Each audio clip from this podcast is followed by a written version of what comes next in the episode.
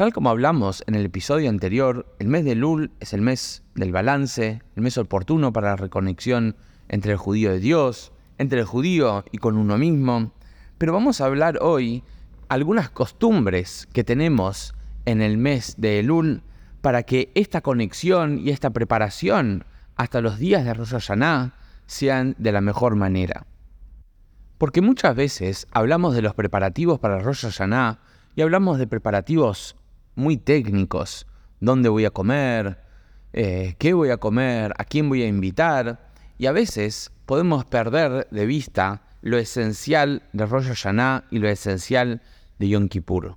Por eso, en el mes de Lul, cuando empiezo a conectarme más con el significado de la festividad, que eso es lo que hablamos en el episodio anterior y los que vamos a ir hablando en los próximos episodios, los preparativos son esenciales, por lo tanto la vivencia va a ser totalmente distinta. Hoy vamos a hablar cuáles son esas costumbres eh, del mes de Lul.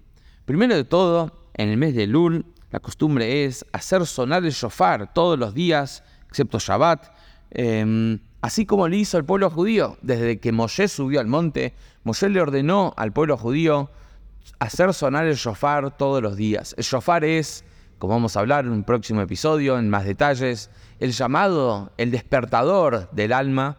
Y eso es el mes de Lul cuando tenemos que ir despertándonos y reconectándonos y haciendo nuestro balance.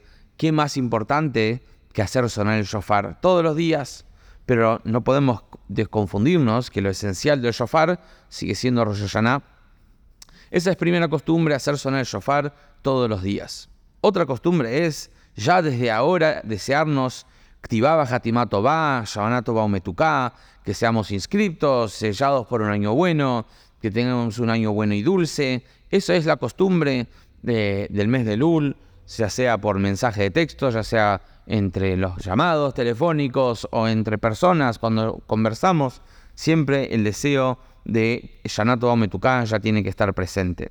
Algo muy importante en el mes de Lul es hacer revisar las mezuzot de nuestra casa, de nuestros locales y también revisar nuestros tefilín para asegurarnos que están eh, en buenas condiciones, ya que puede pasar que eh, no estén en buenas condiciones.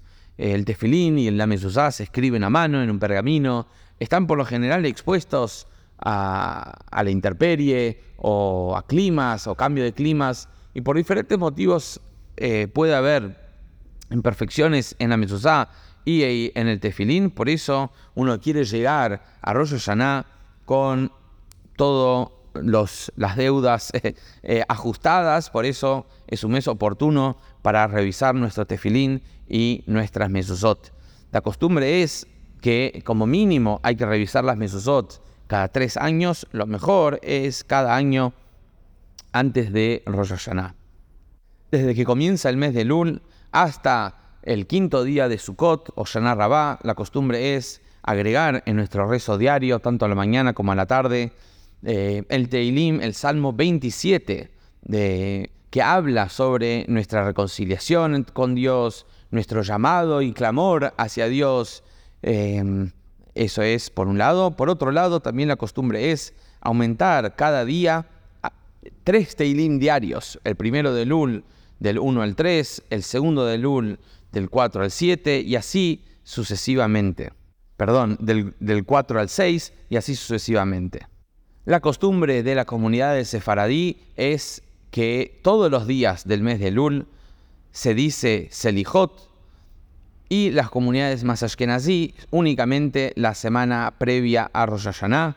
Selijot son las súplicas, los textos bíblicos y rabínicos que hablan sobre el pedido del judío hacia Dios, de la aceptación de Dios hacia nosotros, de la reconexión con nosotros, del replanteo en nuestro balance que tenemos entre nosotros y Dios y toda una serie de, súplicas eh, muy emotivas y emocionantes que, que, son importantes leer para llegar a Rosh Hashanah, día Yom Kippur, de la mejor manera.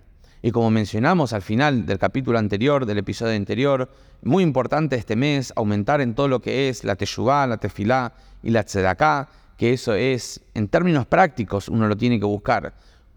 ¿Cuánto tiempo voy a dedicar al balance y a, la reconexión y al, ¿sí? del año? Em, y eso es la teshuvá. Número dos, eh, la tefilá. ¿Qué puedo agregar? Si es un parrafito más, si es empezar con algo.